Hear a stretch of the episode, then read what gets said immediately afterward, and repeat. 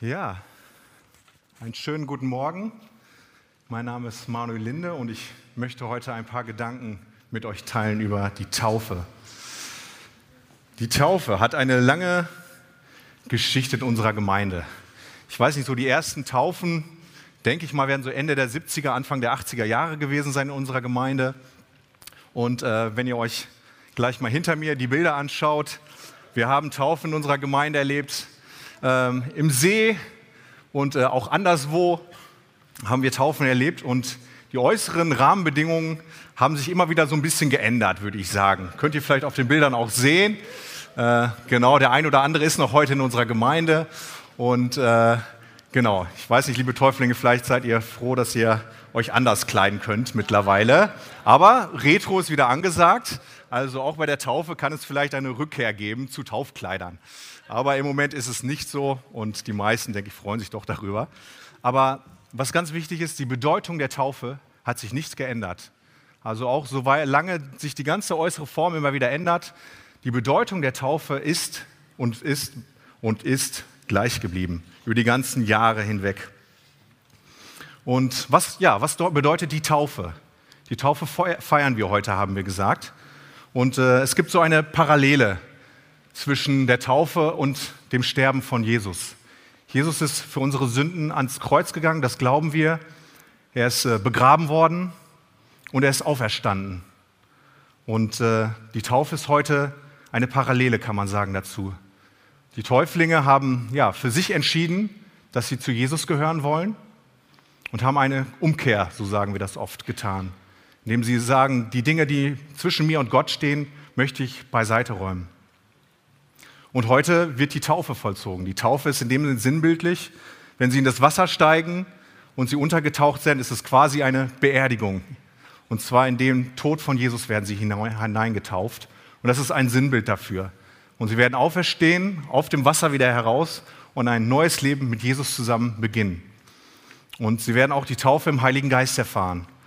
Diese Taufe im Heiligen Geist ist vielleicht der ein oder andere, der das nicht kennt, vielleicht so ein bisschen spooky Geist. Aber der Heilige Geist ist das, was Jesus, als Jesus auf, in den Himmel gefahren ist, zurückgelassen hat. Der Heilige Geist ist der Geist Gottes. Er ist der, der uns Orientierung gibt, der uns Gedankenanstöße gibt und vieles mehr, der uns tröstet, wenn wir uns einsam fühlen und alleine fühlen. Und ähm, genau das ist das, was ich euch äh, heute so mitgebracht habe. Ich habe äh, ein kleines Beispiel euch mitgebracht. Ähm, vor ein paar Wochen kam eine Frau auf mich zu und sagte, im Wintergarten, da hängt so ein Kerzenleuchter, aber der hängt nicht an der richtigen Stelle. Da musst du was machen. Und äh, ich weiß dann immer, okay, meine To-Do-Liste, nächster Auftrag, es kommt wieder mehr dazu. Ähm, aber sie hatte absolut recht, denn so einige auch aus unserem Leitungsteam mussten doch schmerzhafte Erfahrungen mit diesem Kerzenleuchter machen, weil der einfach nicht schön auf, über dem Tisch hing, sondern ein bisschen weit links. Und so einige haben sich daran gestoßen. Äh, Adnan, vielleicht kannst du dich auch noch daran erinnern. Das sind manchmal schmerzhafte Erfahrungen und das wollten wir unseren Gästen weiterhin nicht so zumuten. Und äh, ja, was macht man? Man holt sein Werkzeug und bereitet sich vor. Und äh, das Werkzeug ist das Wichtigste eigentlich. Also ich weiß nicht, die Leute, die mit Werkzeug unterwegs sind und schlechtes Werkzeug in der Hand haben, die werden so einige Erfahrungen gemacht haben, die sie lieber nicht gemacht hätten. Und ich hatte zum Glück relativ gutes Werkzeug dabei. Und ich habe mal meinen schönen Koffer mitgebracht und ein schönes Werkzeug. Und das ist ein richtig schöner Bohrer, eine richtig schöne Maschine und eine richtig schöne Bohrmaschine dazu. Und damit zu bohren, das macht richtig Spaß. Das macht richtig Spaß, ein neues Loch damit zu bohren. Und liebe Täuflinge, für euch habe ich vier Werkzeuge mitgebracht. Und zwar habe ich die jetzt nicht alle in meinem Koffer, das wäre jetzt ein bisschen zu viel gewesen. Aber es gibt vier Werkzeuge, die mir als Parallele so eingefallen sind, die für euch wichtig sind. Die sind für uns alle wichtig, aber ich möchte sie vor allem euch heute mitgeben. Und das ist zum einen die Bibel. Das ist nichts Neues für euch, aber die Bibel ist sehr, sehr wichtig. Sie kann uns zu allen Situationen, in der wir sind, was sagen. Sie hat was dazu zu sagen. Sie ist eine Orientierung für uns. Und ich habe eben gesa gesagt, der Heilige Geist ist eine Orientierung. Und diese Kombination ist sehr, sehr wichtig. Die Bibel zu lesen mit dem Heiligen Geist. Dadurch kriegen wir wirklich die Offenbarung, die wir für unser Leben brauchen. Und äh, das wünsche ich euch für die nächste Zeit, die ihr vor euch habt. Das andere ist die Gemeinschaft. Sucht die Gemeinschaft. Zum einen ist es so, ihr könnt Zeugnis sein für eure Gemeinschaft. Ihr könnt, wenn ihr Dinge mit Gott erfahrt, wenn ihr Dinge in der Bibel entdeckt, ihr könnt das weitergeben. Und genauso ist es, wenn ihr Fragen habt, wenn ihr selber merkt, hm, mir geht es gerade nicht so gut, ich verstehe Gott nicht. Dann geht genauso, sucht diese Gemeinschaft und lasst euch ermutigen. Es ist immer ein Geben und ein Nehmen. Und das möchte ich euch gerne heute Morgen zusprechen. Das dritte ist das Gebet, die persönliche Zeit mit Jesus. Das ist oft das, was meistens als erstes immer so ein bisschen wegbricht, weil man keine Zeit hat oder ah, es passt gerade nicht. Aber es ist so, so wichtig, dass eure persönliche Beziehung zu Gott an erster Stelle steht und dass ihr euch da immer wieder Zeit für nehmt, auch wenn die Zeit es nicht immer zulässt. Und das vierte ist, was ich beim Handwerk auch immer sehr benötige, die Geduld. Die Geduld vor allem mit mir selber. Ähm, ich weiß nicht, man ist oft mit anderen Leuten ungeduldig, aber die Geduld mit einem selber fordert einen sehr heraus, weil man hat niemanden anders, auf den man wütend sein kann, sondern nur auf sich selbst. Und äh, diese Geduld ist aber sehr, sehr wichtig. Gerade wenn es Dinge gibt, die wir vielleicht nicht sofort verstehen, warum Gott so handelt oder anderes, lasst euch auf diese Geduld ein, habt Geduld mit euch selbst. Es ist vielleicht auch ein bisschen lustig, dass äh, ich gerade so ein Beispiel des Handwerks nehme. Mein Vater und mein Schwiegervater werden vielleicht ein bisschen lächeln, äh, weil ich jetzt nicht der geborene Handwerker bin. Das würde ich mal sagen, ist weit gefehlt. Gut, jetzt weit, aber es ist gefehlt auf jeden Fall.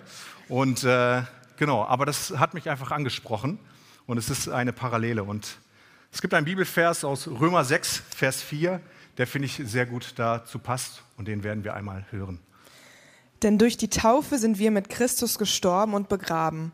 Und genauso wie Christus durch die herrliche Macht des Vaters von den Toten auferstanden ist, so können auch wir jetzt ein neues Leben führen.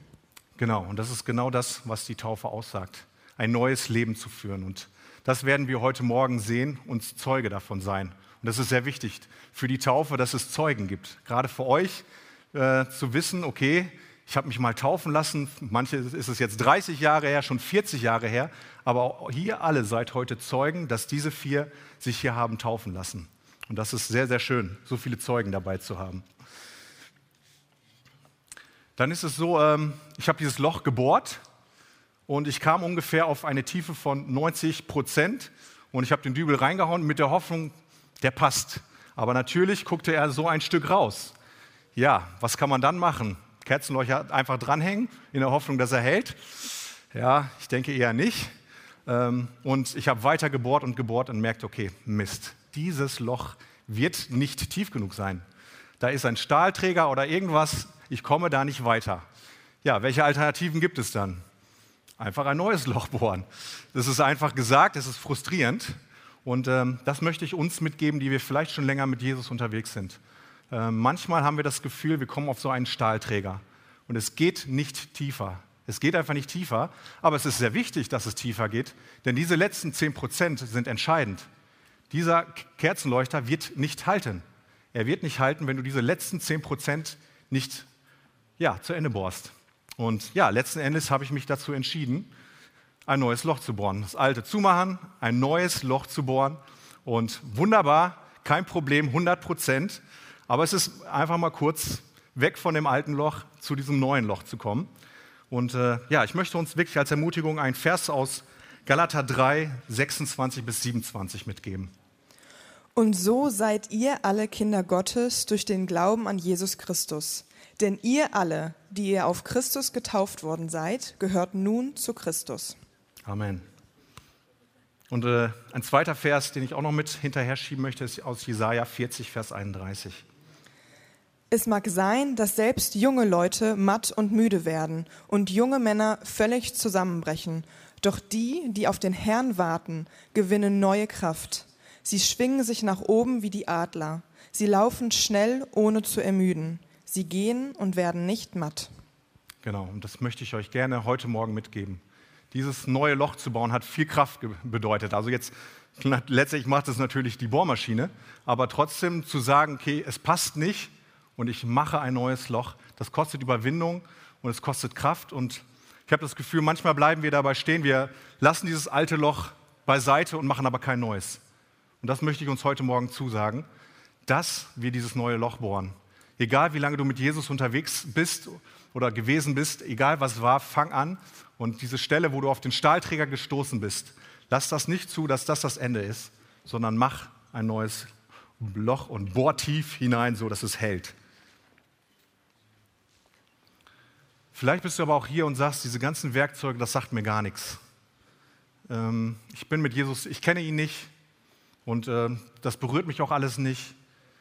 Ich kann äh, nicht irgendwas damit anfangen und äh, ja, diese Werkzeuge möchte ich eigentlich auch gar nicht ausprobieren.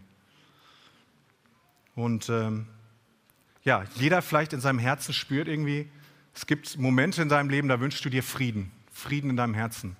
Und ich weiß nicht, wie ihr das macht. Ich habe mich damals in so einer Situation für Gott entschieden, weil ich gemerkt habe, ich finde diesen Frieden hier nicht auf der Erde.